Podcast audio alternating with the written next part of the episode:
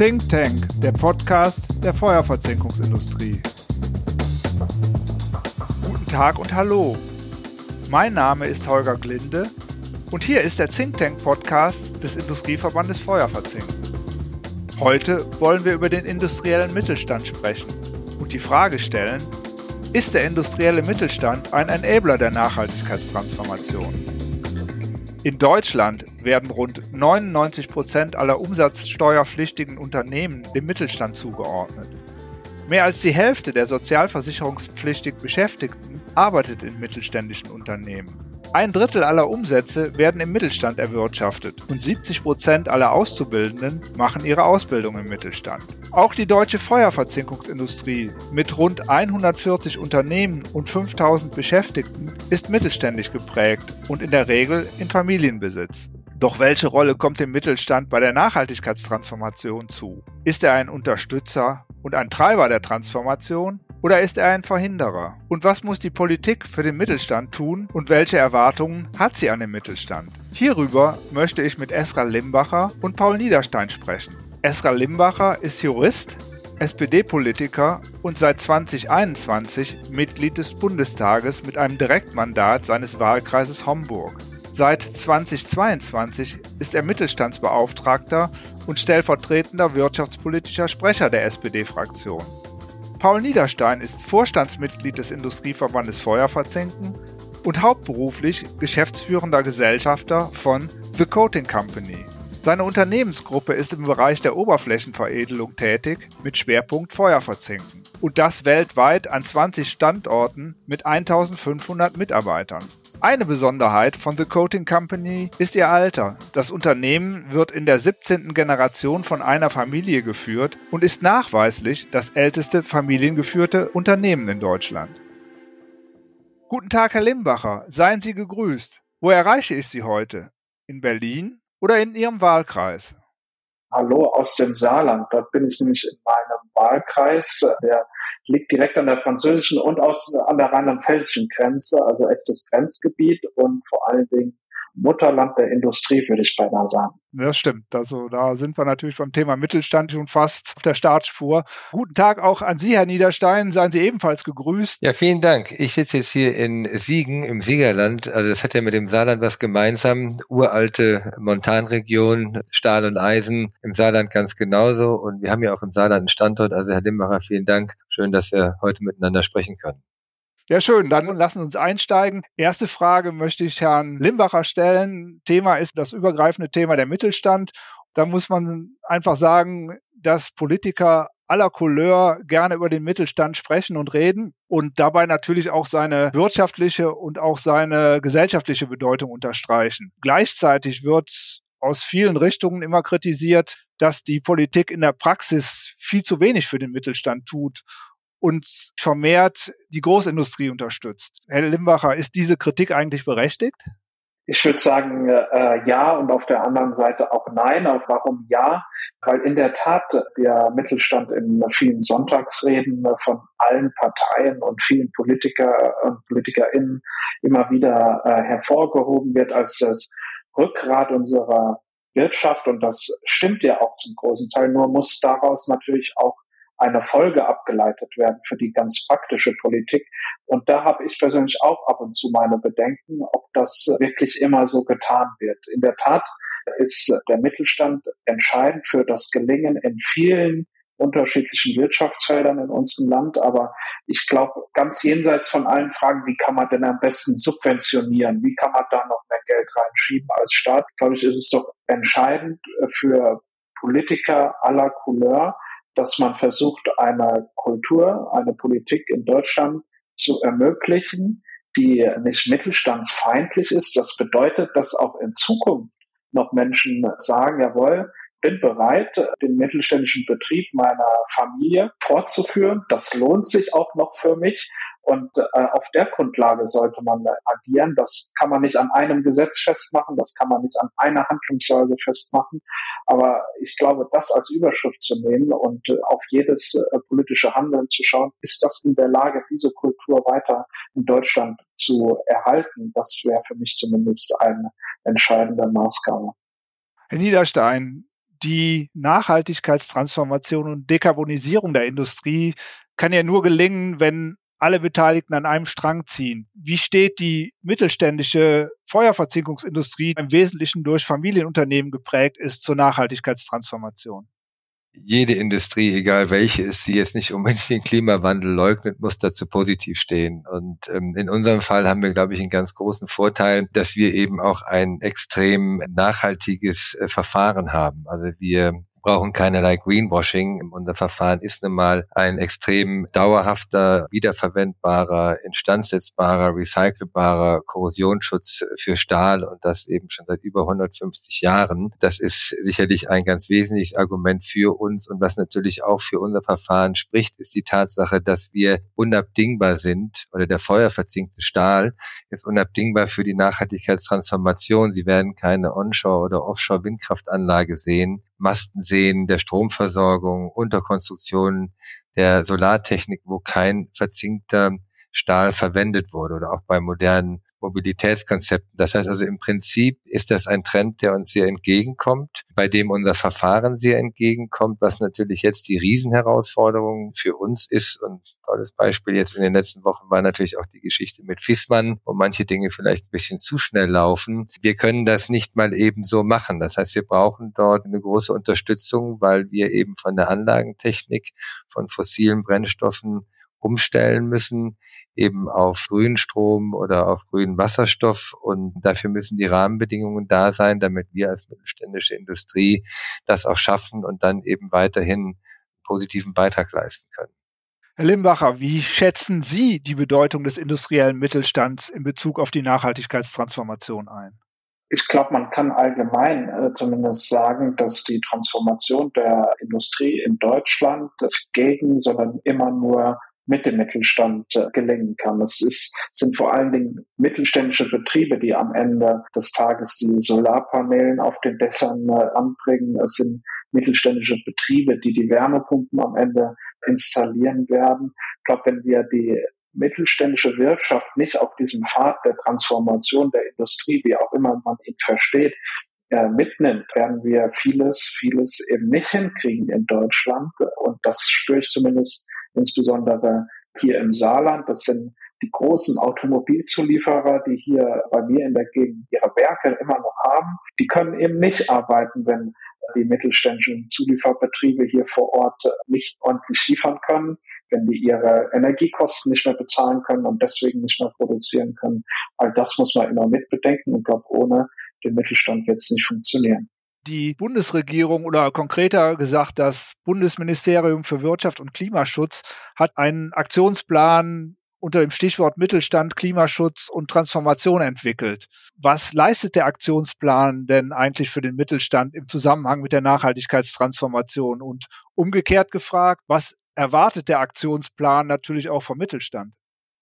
Der Aktionsplan hat an erster Stelle erstmal eine Bestandsaufnahme über laufende und geplante Maßnahmen des Bundesministeriums aufgeschrieben und verschiedene thematische Aspekte aufgegliedert. Also zum Beispiel Energiepreise, Dekarbonisierung, Fachkräfte und so weiter und so fort. Die Finanzierungskriterien, die in Zukunft gelten, KfW-Förderkreditprogramme, all das wurde da drin festgeschrieben und es wurde mit Verbänden dann auf dem Weg dorthin diskutiert, wie Antworten aussehen können. Ich finde, man kann lang darüber diskutieren. Am Ende zählt für mich aber das Ergebnis, was nach diesem Aktionsplan kommt. Und da sind noch große Hürden zu gehen. Ich will mal einen Punkt heraus oder hervorheben, nämlich den Ausbau der Infrastruktur für Strom und Wasserstoff vor allen Dingen in Deutschland. Ich glaube, wenn wir das nicht auf den Weg bringen in Deutschland, werden wir auf lange Sicht sehr in die Röhre schauen im wahrsten Sinne des Wortes. Also wenn wir nicht endlich ein Wasserstoffnetz in Deutschland aufbauen, das brauchen wir ganz dringend. Auch vor allen Dingen für die Stahlindustrie, wenn ich mal an die insbesondere denke, wenn wir das nicht auf den Weg bringen, wird es schwierig. Dort sind zum Teil in diesem Aktionsplan Ziele für den Ausbau festgeschrieben. Das reicht aus meiner Sicht noch nicht. Wir müssen da weitergehen, um eben auch äh, nicht nur für die Großindustrie Wasserstoffanschlüsse bereitzustellen, sondern auch für mittelständische Betriebe, die zum Teil ein großes Interesse daran haben, in Zukunft auch mit Wasserstoff zu arbeiten. Herr Limbacher, ich glaube, da stoßen Sie bei der Feuerverzinkungsindustrie auf offene Ohren. Aber ich möchte noch mal generell zu dem Thema so ein bisschen zurückkommen. Herr Niederstein, Sie hatten eben erwähnt, dass die Politik ja Rahmenbedingungen für den Mittelstand schaffen muss, weil sonst kann ja die Nachhaltigkeitstransformation nicht gelingen. Was bedeutet das für Sie konkret und was sind da Ihre Forderungen als Unternehmer? Ja, ich denke, Herr Limbacher, ganz herzlichen Dank. Sie haben im Grunde mir aus dem Herzen gesprochen oder unsere Industrie aus dem Herzen gesprochen, was jetzt den Ausbau angeht und vor allen Dingen eben auch den Ausbau für den Mittelstand, eben nicht nur im Hinblick auf die großen Unternehmen. Aber wie Sie schon richtig sagten, sagen wir es mal auf Deutsch, es ist entscheidend, was hinten rauskommt, nicht? Also was wirklich dann am Ende des Tages auch faktisch passiert. Wenn wir uns jetzt mal unsere Industrie anschauen, wir haben eigentlich zwei große Bereiche, wo wir Energie benötigen kann man eigentlich sagen 50-50, abhängig davon, wie eine Anlage gefahren wird. Das eine ist eben die Energie, die wir brauchen, um das Zink schmelzflüssig zu halten. Und das andere ist der Carbon Footprint, wenn man so möchte, den wir einbringen über das Primär- und Sekundärzink, welches wir kaufen. Ja, beim Primärzink ist es sicherlich ein Vorteil, ähnlich wie bei der Stahlindustrie. Sie sprachen eben von der, es gibt mittlerweile auch Low Carbon Zink. Ja, also da tut sich einiges. Und auch natürlich bei dem Recycling von Zinkreststoffen kann man auch sehr viel tun, um eben nachhaltiger und auch CO2-freier zu arbeiten. Das Problem ist jetzt, die Energieintensivität unserer Branche eben durch das Beheizen der Kessel, was jetzt klassischerweise primär noch mit Erdgas passiert. Das große vorteilhafte Argument ist, wir können umstellen auf grüne Energien. Ja, wir können klimaneutral werden, wir können umstellen auf grünen Wasserstoff beziehungsweise eben auf Ökostrom. Das Problem ist aber, es muss unbedingt gewährleistet sein, dass dieser in ausreichendem Maße zur Verfügung steht und auch bezahlbar ist. Ich meine, wir sind ein Unternehmen, was international aktiv ist. Ich kenne Energiepreise in anderen Regionen der Welt, wo wir tätig sind. Und ich glaube, bei allem, was wir betrachten, dürfen wir in Deutschland und in Europa bei den Entscheidungen, die getroffen wurden und nicht mehr rückgängig gemacht werden, aber auch bei den Entscheidungen, die wir jetzt treffen, eben genau das, was Sie gesagt haben, nicht vergessen. Ich brauche natürlich einmal die Energie selber, also den grünen Strom oder Wasserstoff oder Biogas. Und dann brauche ich natürlich die Netze, die Leitungen, die Fähigkeit, das im Grunde genommen an die Großindustrie, aber auch an den Mittelstand, an kleine Unternehmen weiterzuleiten. Denn nur wenn das gegeben ist und das zu guten und auch nachvollziehbaren und am internationalen Wettbewerb leistungsfähigen Preisen, vergleichbaren Preisen geht das. Und diese Diskussion um den Industriestrompreis zum Beispiel, offen gesprochen als Unternehmer, bin ich nicht unbedingt ein großer Freund von solchen Regulierungen oder von solchen Förderungen oder Subventionen, weil machen wir uns nichts vor, am Ende muss hier einer bezahlen. Aber wenn wir eben als Industrieland Deutschland oder Industrieregion Europa weiterkommen wollen, dann werden wir wohl nicht darum herumkommen, einen vernünftigen Industriestrompreis für Mittelstand, kleine und Großunternehmen zu haben, eventuell Dekarbonisierungsstrompreis, ähnliches Modell, Klimaschutzverträge, diese ganze Diskussion um andere Möglichkeiten, Förderungen, Sonderabschreibung setzt natürlich auch dann voraus, ich kann nur was abschreiben, vor allen Dingen Sonderabschreibung, wenn ich auch was verdiene. Das heißt, ich muss natürlich auch eine Basis haben. Jetzt bin ich wieder bei der internationalen Wettbewerbsfähigkeit, wo die Industrie auch eben entsprechend Erträge erwirtschaften kann, um solche Anreize, solche staatlichen Förderungen überhaupt zu nutzen und auch nutzen zu können. Und ich muss auch planen können. Auch als Unternehmer eine Planbarkeit, um eben dann auch Entscheidungen treffen zu können, die teuer sind und langfristig sind, wobei ich eben die Möglichkeit habe zu sagen, jawohl, das Netz ist da, die Ressource ist da, die Technologie haben wir in unserer Industrie, wir können klimaneutral werden, aber es muss dafür die Basis bestehen. Und dafür brauchen wir die Politik und dafür brauchen wir auch eine zukunftsweisende Vorgabe, anhand der wir uns ausrichten können bei unseren Entscheidungen. Herr Niederstein, das war ja gerade jetzt auch eine Aussage, die sich eher auf die Zukunft richtet, wenn wir mal aktuell auf das Thema Energien schauen. Wie bewerten Sie denn die aktuellen Gas- und Strompreisbremsen aus Sicht der Feuerverzinkungsindustrie? Glücklicherweise haben wir ja mittlerweile wieder ein Niveau an den Börsen, welches auf einen Level gekommen ist, mit dem man wieder einigermaßen arbeiten kann. Jetzt würde es zu weit führen, darüber zu diskutieren, warum die Preise überhaupt im letzten Jahr diese Höhe gehabt haben. Das hat sicherlich auch etwas eben, ich sprach darüber, mit den Maßnahmen, politischen Maßnahmen Entscheidungen der letzten zehn Jahre zu tun, wo man sich die Frage stellen muss, waren die alle richtig? Das ist ja nicht nur der Ukraine-Krieg. Aber konkret, um Ihre Frage zu beantworten, das war gut gemeint. Das ging auch in die richtige Richtung. Aber wenn ich jetzt mal unser Beispiel nehme, wir sind ein Unternehmensverbund mit verschiedenen Standorten. Das heißt also, wir können maximal zwischen 200.000 und 400.000 Euro pro Standort an Entlastung bekommen. Wir haben hier in der Region Wettbewerber, das sind Einzelunternehmen, die können zwischen zwei bis vier Millionen an Entlastung bekommen. Das heißt also, es war gut gemeint, es war eine gute Idee, es war eine richtige Idee, aber in der Umsetzung hat es hier definitiv einen Haken. Trifft jetzt momentan nicht so sehr, weil eben wir in einer Situation sind, die anders ist als vor einigen Monaten noch. Und das andere, und das ist, Herr Limbacher, Sie sprachen es auch gerade an, das ist ein typisch deutsches Problem.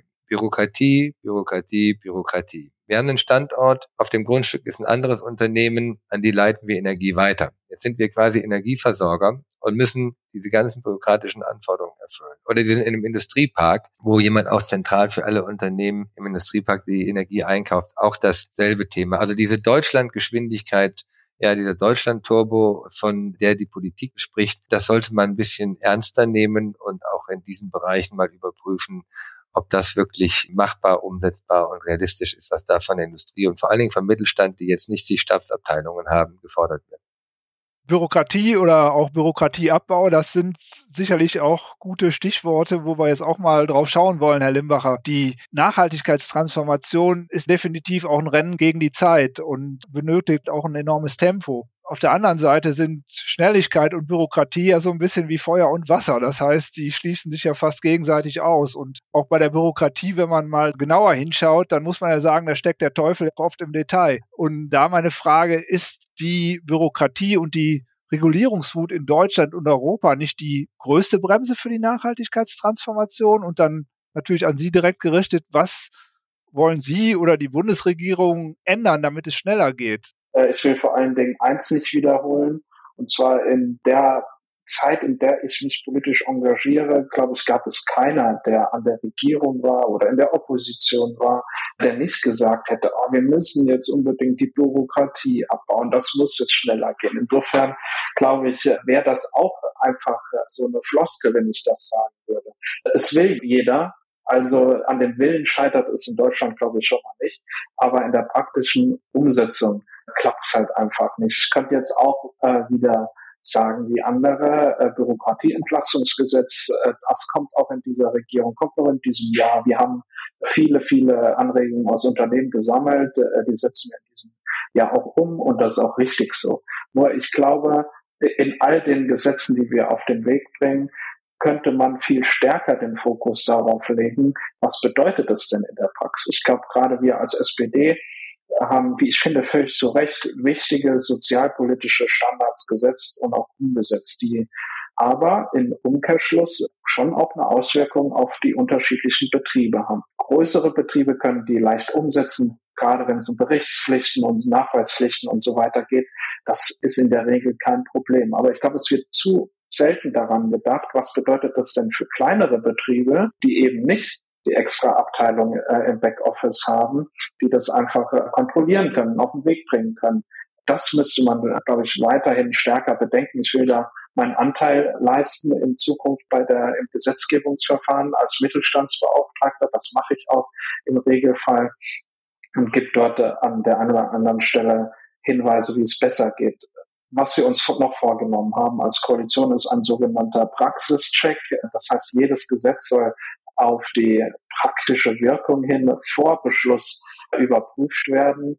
Deren Umsetzung fehlt zugegebenermaßen noch, aber ist zumindest ein Ziel, was ich richtig finde. Und ein drittes will ich auch noch nennen. Ich glaube, in Deutschland stockt vieles, weil Bund und Länder nicht äh, gut miteinander zusammenarbeiten, insbesondere in der Digitalisierung. Also es werden Plattformen entwickelt, die von Bundesland zu Bundesland unterschiedlich sind, äh, das halte ich für wenig ja, tragfähig und für nicht gut. Ich glaube, wir müssen gerade, wenn wir von Unternehmen zum Beispiel ein Beantragungsverfahren verlangen, das bundeseinheitlich regeln und nicht äh, unterschiedliche Standards in unterschiedlichen Bundesländern implementieren.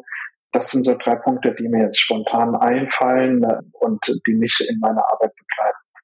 Herr Limbacher, lassen Sie uns noch mal auf den industriellen Mittelstand zurückkommen, die, weil die Unternehmen des industriellen Mittelstandes sind in der Regel deutlich größer und kapitalintensiver als die große Mehrheit der mittelständischen Unternehmen. Beispiel ist ja auch die Feuerverzinkungsindustrie, die, das man hier nennen kann. Auf der anderen Seite ist der klassische industrielle Mittelstand aber nicht ansatzweise so groß und kapitalintensiv wie die Unternehmen der Großindustrie. Führt das nicht zwangsläufig dazu, dass mittelgroße Unternehmen, also das heißt dieser typische industrielle Mittelstand, regelmäßig wirtschaftspolitisch durchs Netz fällt. Die Ausführungen von Herrn Niederstein zu den Energiepreisbremsen sind so ein klassisches Beispiel dafür. In der Tat, das, äh, was Herr Niederstein angesprochen hat, ist ein Beleg dafür, dass dem so ist und dass äh, die Bedürfnisse von kleineren und mittleren Unternehmen, insbesondere, das muss man sagen, energieintensiven Betrieben, nicht ausreichend äh, gewürdigt werden in der Gesetzgebungsverfahren. Ich will ein weiteres Beispiel nennen, was zum Teil schon angesprochen wurde. Das betrifft den gesamten Komplex rund um die Frage, äh, führen wir ein wie auch immer ausgeformten Industriestrompreis, Transformationsstrompreis oder Dekarbonisierungsstrompreis in Deutschland ein. Ich finde, wir brauchen den unbedingt, auch wenn es sicherlich in der Vergangenheit andere Lösung gegeben hätte, um andere Weichenstellungen in Deutschland äh, zu stellen. Jetzt sind wir halt nun mal in dieser Situation, die Industrie in Deutschland mit viel zu hohen Energiepreisen international, zumindest im Vergleich gesehen, konfrontiert ist. Und wir müssen als Politik handeln, zumindest für einen begrenzten Zeitraum, bis der Preis in Deutschland äh, sich auf einem niedrigeren Niveau stabilisiert hat. Und ich finde, Industriestrompreis kann dafür die richtige Antwort sein aber nicht in dem Sinne, dass nur die große Industrie davon profitiert, sondern eben auch der energieintensive Mittelstand. Das kann auch eine Bäckerei sein, aber das können insbesondere auch feuerverzinkende mittelständische Betriebe sein, über die wir heute schwerpunktmäßig diskutieren. All die benötigen ja auch diese Unterstützung will ich sie beinahe nennen, aber es ist nicht nur eine Subvention, sondern mit dem Industriestrompreis unterstützen wir nicht Betriebe, sondern wir ermöglichen es, dass in Deutschland weiterhin industrielle Arbeitsplätze bestehen bleibt. Das ist auch ein Wert an sich und es geht darum, auch diesen Wohlstand in Deutschland erhalten zu können.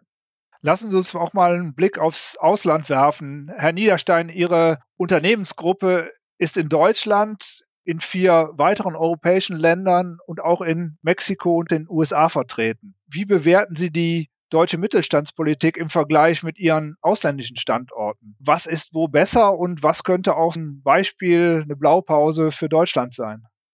Vielleicht lassen Sie mich ganz kurz nochmal eben auf das eingehen, was Herr Limbacher vorher gesagt hat. Also der Industriestrompreis, wir mögen uns da irren, aber ich glaube, so wie wir ihn momentan verstehen, greift nicht für unsere Industrie. Wir sind energieintensiv ohne Frage, aber wir fallen da auch wieder durchs Raster. Und deswegen bitte auch die Aufforderung an Sie, Herr Limbacher, Sie haben es gerade selber gesagt, und es ist ja auch Ihre Funktion in der SPD, bitte helfen Sie uns, dass wir eben auch von diesem Industriestrompreis dann partizipieren. Und da kommt noch ein anderer Punkt es sollte doch mal angeregt werden, dass letzten Endes Produkte und Verfahren, gerade auch in der Bauindustrie, unterstützt werden, die eine grüne Leittechnologie sind. Und Stahl, feuerverzinkter Stahl, ja, ich sage jetzt extra nicht beschichteter, sondern feuerverzinkter Stahl mit Zink und Stahl und Eisen, also cyclebar etc., hält eine Ewigkeit. Das sind doch eigentlich Produkte, die sollten auch mehr bei Ausschreibungen, die sollten auch mehr Unterstützung bekommen. Da muss man weniger subventionieren muss man weniger Steuergelder anwenden, sondern fördert eigentlich die Energiewende und die Transformation, indem man auf die richtigen Produkte und richtige Verfahren setzt. Die Frage, Herr Glinde.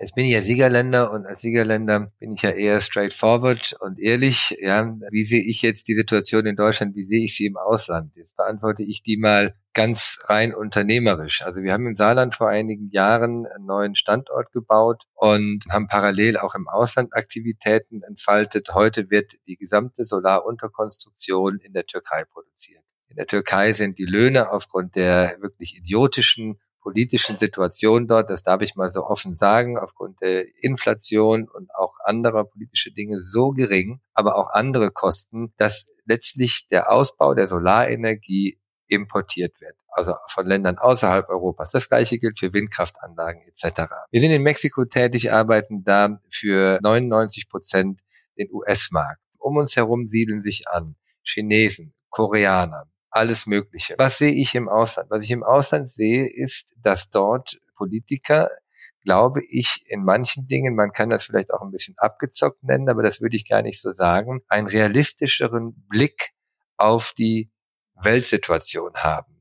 Wo in den USA, ja, Türkei, da möchte ich jetzt also den Politiker jetzt nicht benennen, das ist vielleicht kein gutes Beispiel, aber man kann auch andere nennen, andere Länder nennen. Da scheint es mir, dass da eine rationalere, eine demütigere Politik am Werk ist, die auch versuchen, die richtigen Dinge zu tun, die auch sagen, es gibt einen Klimawandel, aber die letzten Endes auch über den Tellerrand schauen und sich die Frage stellen, was passiert denn in Asien, was passiert in Afrika, was passiert in Indien? Und was ist das dann, was wir im Grunde genommen an Möglichkeiten haben, für die USA zum Beispiel oder für andere Emerging Markets, was in dem Gesamtkonzept Klimawandel noch vertretbar ist, wohin hier in Deutschland oder in Europa, glaube ich, dieser demütige Blick über den Tellerrand hinweg, sich bewusst sein, welche Folgen diese Entscheidungen für die Industrie haben, nicht in der Form ausgeübt wird. Und ich meine, wir müssen uns ja eines klar machen. Ich kenne Verzinkereien in den USA, ich kenne Verzinkereien vor allen Dingen auch in der Türkei.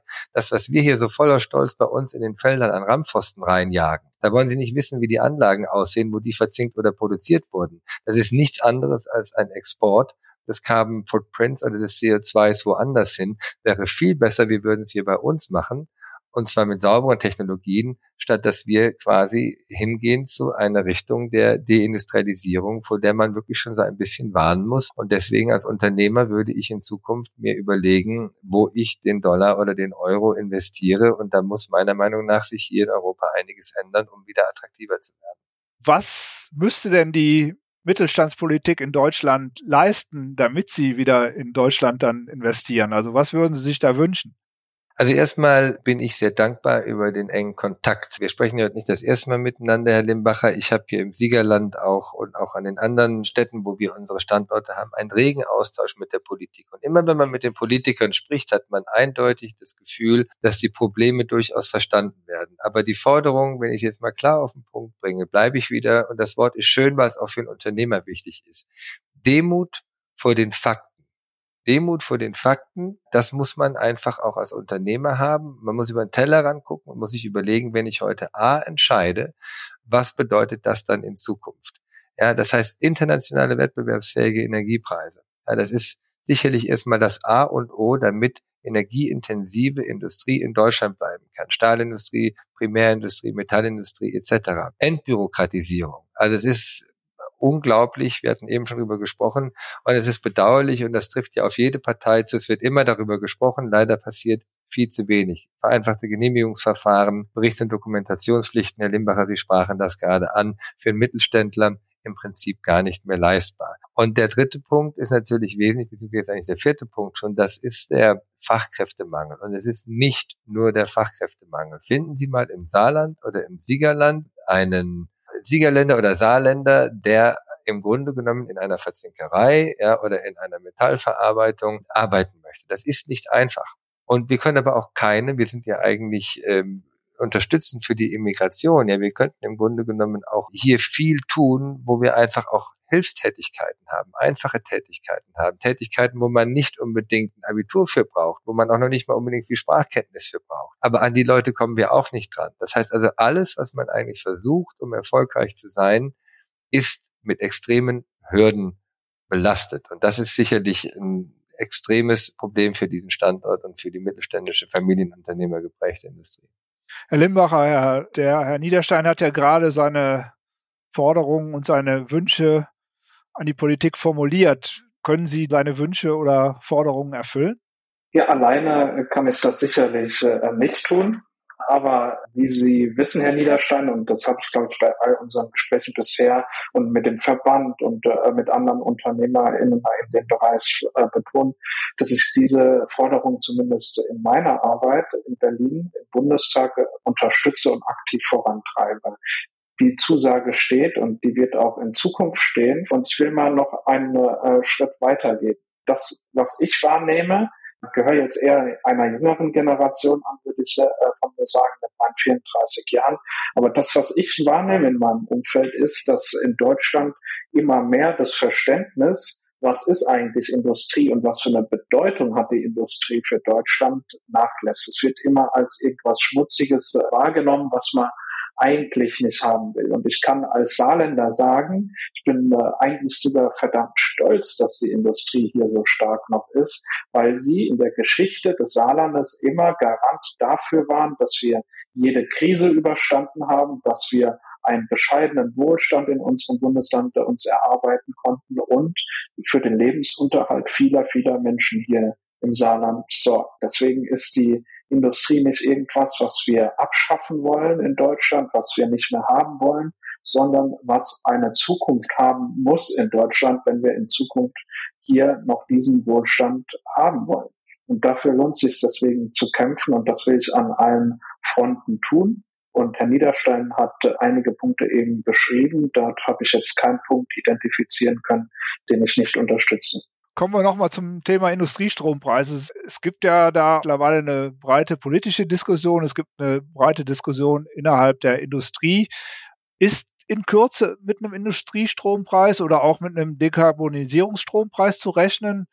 Und wenn ja, wann und wie sieht der dann aus? Gibt es da schon konkreteres oder ist das immer noch so eher so eine Idee?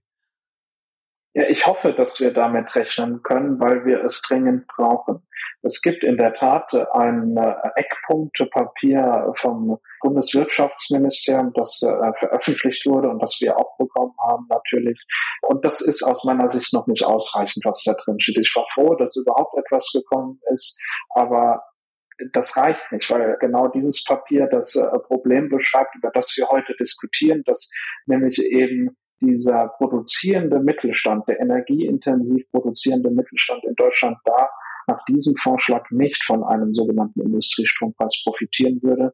Und ich finde, das kann nicht funktionieren, insbesondere dann nicht, wenn wir wissen, was wir anfangs festgestellt haben, nämlich dass die Transformation nur mit dem Mittelstand gemeinsam gelingen kann in Deutschland. Das bildet dieser Vorschlag aktuell nicht ab und wir arbeiten daran, dass wir hoffentlich in diesem Jahr hier eine Lösung auf den Weg bringen können, damit wir bis zum Ende der Energiepreisbremsen, die wir auf den Weg gebracht haben, auch einen tragfähigen Zukunftskonzept bis zu mindestens den 30er Jahren äh, auf den Weg bringen können.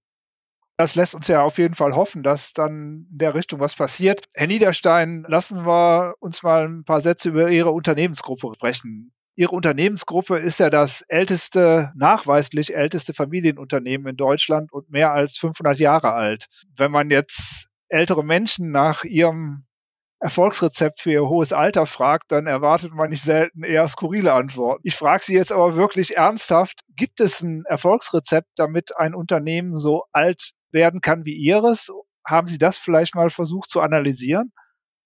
Das ist nicht einfach zu beantworten, die Frage. Ich denke, es hat sicherlich tatsächlich ein bisschen was damit zu tun, dass wir über die fünf Jahrhunderte immer mit Stahl und mit Eisen zu tun hatten. Das heißt, wir kennen im Grunde genommen einfach das Produkt, das, äh, den Werkstoff, das Verfahren sehr gut, was wir machen. Wir sind Siegerländer, also bodenständig, haben Bodenhaftung. Vom Grundsatz glaube ich aber, die intellektuell richtigere Beantwortung wäre die, dass ich den Eindruck habe, wenn ich mich mit unserer Unternehmensgeschichte beschäftige, dass wir für die jeweilige Epoche es geschafft haben, immer ein Produkt oder ein Verfahren anzubieten, was auch eine wesentliche gesellschaftliche Frage beantwortet hat. Ich glaube, dass ein Unternehmen nur dann langfristig erfolgreich sein kann und auch langfristig auch nur erfolgreich am Markt operieren kann, wenn es ein Produkt oder ein Verfahren anbietet, was eine wichtige gesellschaftliche Frage in einer Epoche beantwortet. Und hier in dem Fall ist es einfach feuerverzinkter. Stahl ist Nachhaltigkeit zum Quadrat. Und das ist etwas, was, glaube ich, momentan uns auch ganz zugute kommt. Und der zweite Punkt ist, Kultur ist das Wichtigste. Culture is everything. Also Sie müssen einen Purpose haben, Sie müssen sich im Klaren darüber sein, warum Sie etwas tun. Was Sie tun, ist trivial, wie Sie es machen, ist noch trivialer. Aber Sie müssen im Grunde genommen ein Purpose, ein Warum beantworten können. Eine Strategie kann noch so toll sein, die Vision, die kann noch so fancy sein. Wenn die Unternehmenskultur, ja, Wertschätzung, Respekt, Toleranz, diese Dinge, wenn die Unternehmenskultur nicht stimmt, kann ein Unternehmen nicht lange am Markt erfolgreich sein. Also Kultur ist wirklich alles. Wenn Sie das als wichtig erachten, gibt es denn dann auch einen Plan für die nächsten 500 Jahre oder zumindest für einen längeren Zeitraum? Ja, also für 500 Jahre nicht, also nicht mal ehrlicherweise für 50 Jahre. Äh, das würde ich mir auch gar nicht zutrauen. Halte ich auch für ausgeschlossen. Ich würde sagen, wir haben sicherlich einen guten fünf bis zehn Jahresplan. Wir haben einen Ausblick, wo wir hinwollen, insbesondere jetzt im Hinblick auf das ganze Thema Klimaneutralität, Transformation, und darüber hinaus äh, hoffe ich, dass wie in der Vergangenheit auch die Entscheidungsträger und die Akteure hier im Unternehmen eben gucken, dass sie sich äh, mit sinnvollen Dingen beschäftigen. Eine Entscheidung, die wir zum Beispiel vor 15 Jahren betroffen haben, ist, dass wir keinerlei Produkte aus der Wehrtechnik veredeln. Wir hatten das damals gemacht. Wir hatten damals Produkte aus der Wehrtechnik. Damit bin ich jetzt kein totaler Pazifist. Ich verstehe auch die Unterstützung der Ukraine, aber ein Ansatz unserer Werte ist, dass wir sagen zu unserem Purpose, wir schützen heute die Generation von morgen, passt es nicht in der Rüstungsindustrie aktiv zu sein. Ich glaube, das hat uns nicht geschadet und insofern hoffe ich auch, dass die, die nach mir kommen, die richtigen Ideen und die richtigen Entscheidungen treffen. Klares Statement, Herr Niederstein. Herr Limbacher, wenn wir die heutige Diskussion Revue passieren lassen, als letzte Frage an Sie, welche drei Punkte würden Sie unseren Zuhörern am Ende des Podcasts noch mitgeben wollen? Ja, ohne die Frage jetzt boykottieren zu wollen, würde ich vor allen Dingen einen Punkt nur herausstreichen, weil ich bin mir nicht sicher, wer alles zuhört, aber sollten Unternehmerinnen und Unternehmer zuhören, die in der Industrie, die im produzierenden Mittelstand tätig sind, will ich sie um eine Sache bitten. Wir haben heute über wichtige Meilensteine gesprochen, die wir dringend politisch umsetzen müssen, damit die produzierende Industrie in Deutschland eine Zukunft in den nächsten Jahren und Jahrzehnten vor allen Dingen haben kann gehen Sie mit diesen Punkten auf die Politiker und PolitikerInnen, die bei Ihnen vor Ort ja Verantwortung für Deutschland tragen, gehen Sie auf die zu. Zeigen Sie denen Ihr Betrieb, zeigen Sie, wie viele Menschen bei Ihnen arbeiten und dass diese Menschen auch in der Region wohnen, wo sie arbeiten und deswegen für diese Region ja im Gesamtbild auch mit verantwortlich sind. Machen Sie ihnen das klar was auf dem Spiel steht und werben Sie dafür, dass Sie diese Lösung, die wir hier auch heute diskutiert haben, in Berlin, in den Bundestag, in den jeweiligen Bundesländern, in den Landtagen vorantreiben, den Druck erhöhen, damit wir gemeinsam das auf den Weg bringen können. Das wäre mir ein besonderes Anliegen, weil ich immer wieder feststelle, dass das Bewusstsein für die Bedeutung der Industrie in Deutschland nicht immer vorhanden ist. Deswegen würde ich die Möglichkeit hier nutzen, um dafür zu werben. Dankeschön, Herr Limbacher. Herr Niederstein, auch an Sie eine letzte Frage.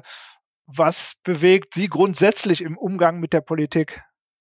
Ich glaube, Politiker und Unternehmer sind sich eigentlich sehr ähnlich, weil beide müssen Entscheidungen treffen und die Entscheidungen sind Weichenstellungen, die eine langfristige Auswirkung haben. Und wenn ich als Unternehmer eine Entscheidung treffe, dann ist es so, ich habe eben immer den Begriff der Demut angestrengt, den finde ich aber gut, aber lassen Sie uns den mal anders übersetzen. Bevor ich eine Entscheidung treffe, sollte ich möglichst emotionslos eine Situation mir anschauen und sollte mir einfach nur angucken, wie ist die Situation und was bedeutet das? Und dann kann man natürlich Parteibuch und andere Political Correctness Dinge machen. Aber wichtig ist erstmal zu sehen, wo stehen wir eigentlich und was können wir und vor allen Dingen, was können wir nicht. Und daraus ergibt sich vielleicht für die Politik dann auch der Mut, das Richtige zu tun und vor allen Dingen dann auch Wahrheiten einfach offen und ehrlich dem Wähler gegenüber anzusprechen und zu erklären, was vielleicht momentan opportun und schön wäre, aber langfristig im Grunde genommen ein Totengrab ist. Ja, also das ist, glaube ich, ganz, ganz entscheidend. Wahrheit, Ehrlichkeit, nüchternes Betrachten der Situation, demütiges damit umgehen und dann eine mutige Entscheidung treffen. Und vor allen Dingen dem Bürger und dem Familienunternehmer ein bisschen mehr Vertrauen und ein bisschen mehr Zutrauen zum Bürger haben und auch zum Unternehmer, dass der schon von seiner Einstellung her und von seinem Wunsch her, die Dinge für die Gesellschaft richtig zu tun, nicht total falsch aufgestellt ist. Also ein größeres Vertrauen, glaube ich, an den Bürger wäre auch etwas, was ich mir wünschen würde klare Forderungen und Wünsche, Herr Niederstein. Vielen Dank dafür. Ja, meine Herren, Herr Limbacher, Herr Niederstein, ganz herzlichen Dank dafür, dass Sie heute meine Gäste waren. Auf Wiederhören und ich wünsche Ihnen alles Gute. Dankeschön. Vielen Dank. Vielen Dank.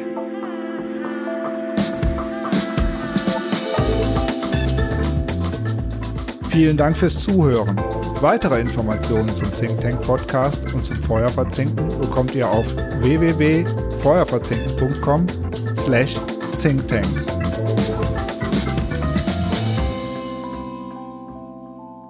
Dies ist eine Produktion von podcaststudio.nrw.